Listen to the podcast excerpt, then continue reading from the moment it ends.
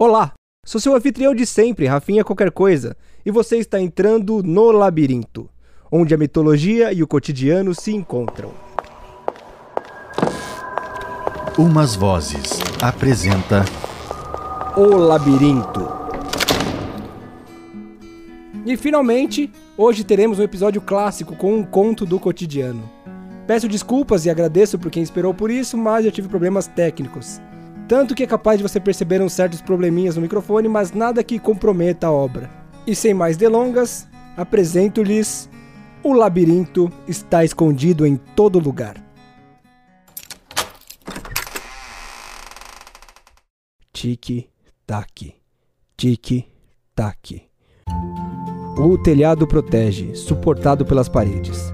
Por outro lado, a janela, vão que é, acaba por desproteger o suficiente em seu abrir e fechar. As cortinas exaustas se movem, dando espaço para que o escuro seja rompido pela luz do sol.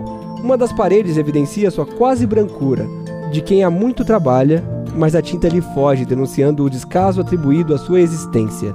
Além dela, vê-se também o chão. Sobre ele, um chinelo de solas gastas impossíveis de reconhecer a cor original. Ao seu lado, um criado mudo. Sobre ele, um relógio que desperta, avisando a cama que acabou o expediente para que ela possa descansar. A cama suspira aliviada e ronca de cansaço. O relógio continua.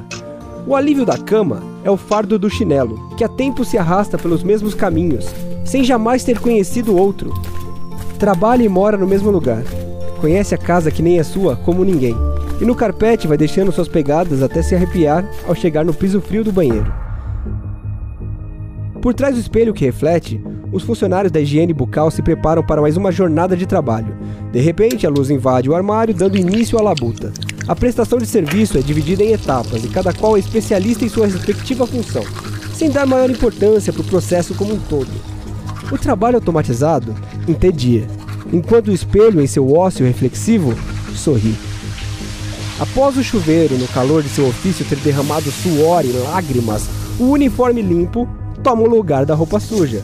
E como quem inferioriza para se sentir superior, conta vantagens dizendo estou liberado para ir para a rua, como se tivesse alguma outra escolha. E na cozinha, todos de prontidão para o trabalho, da torradeira ao fogão. E entre eles, uma fruteira, dentro dela, vindo do campo, uma fruta trabalhadora que não sabia que estava prestes a morrer, muito antes de se aposentar e desfrutar, ainda que podre, do sossego prometido.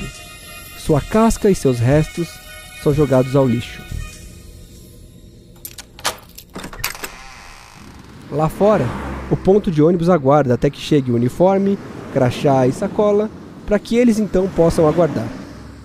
O ônibus chega, a porta abre e então ele corre para tentar compensar o atraso. Mas milhões de outros veículos possuem exatamente a mesma pressa e todos têm que aguardar em fila. Por isso, ao bater o ponto, é acusado o atraso. O relógio culpa o ônibus, pois ele mesmo nunca perde um segundo sequer. O crachá se envergonha e passa rapidamente pela catraca. A máquina agora trabalha sem parar. Amassa, aperta, empurra, É, modela, ajeita, conserta, Amassa, envia, aperta, empurra, modela. resolve, Amassa, bate, aperta, empurra, ajeita, modela. lixa.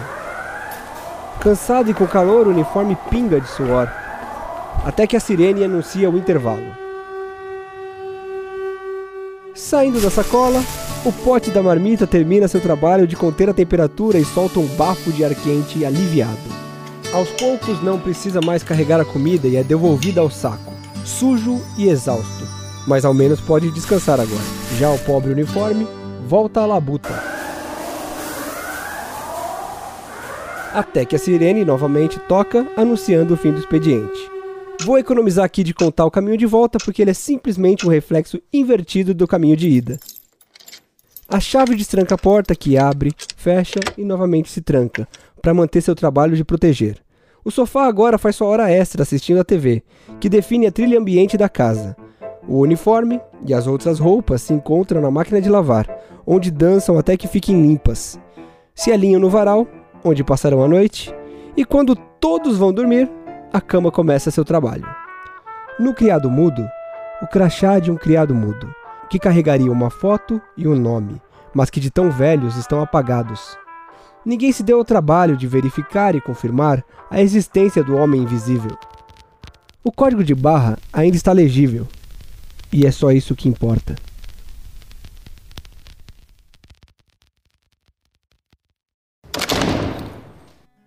E é isso.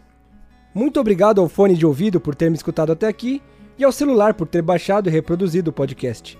E para quem gostou, peça para suas redes sociais compartilharem o podcast e ainda, para o cartão de crédito que puder, que doe qualquer valor para o padrim.com/overcast. Marque no calendário e deixe que seu despertador avise que semana que vem tem episódio novo no Labirinto. O microfone aqui se despede. O Labirinto é uma criação de Rafael Martinelli com produção executiva de Alexandre Nix.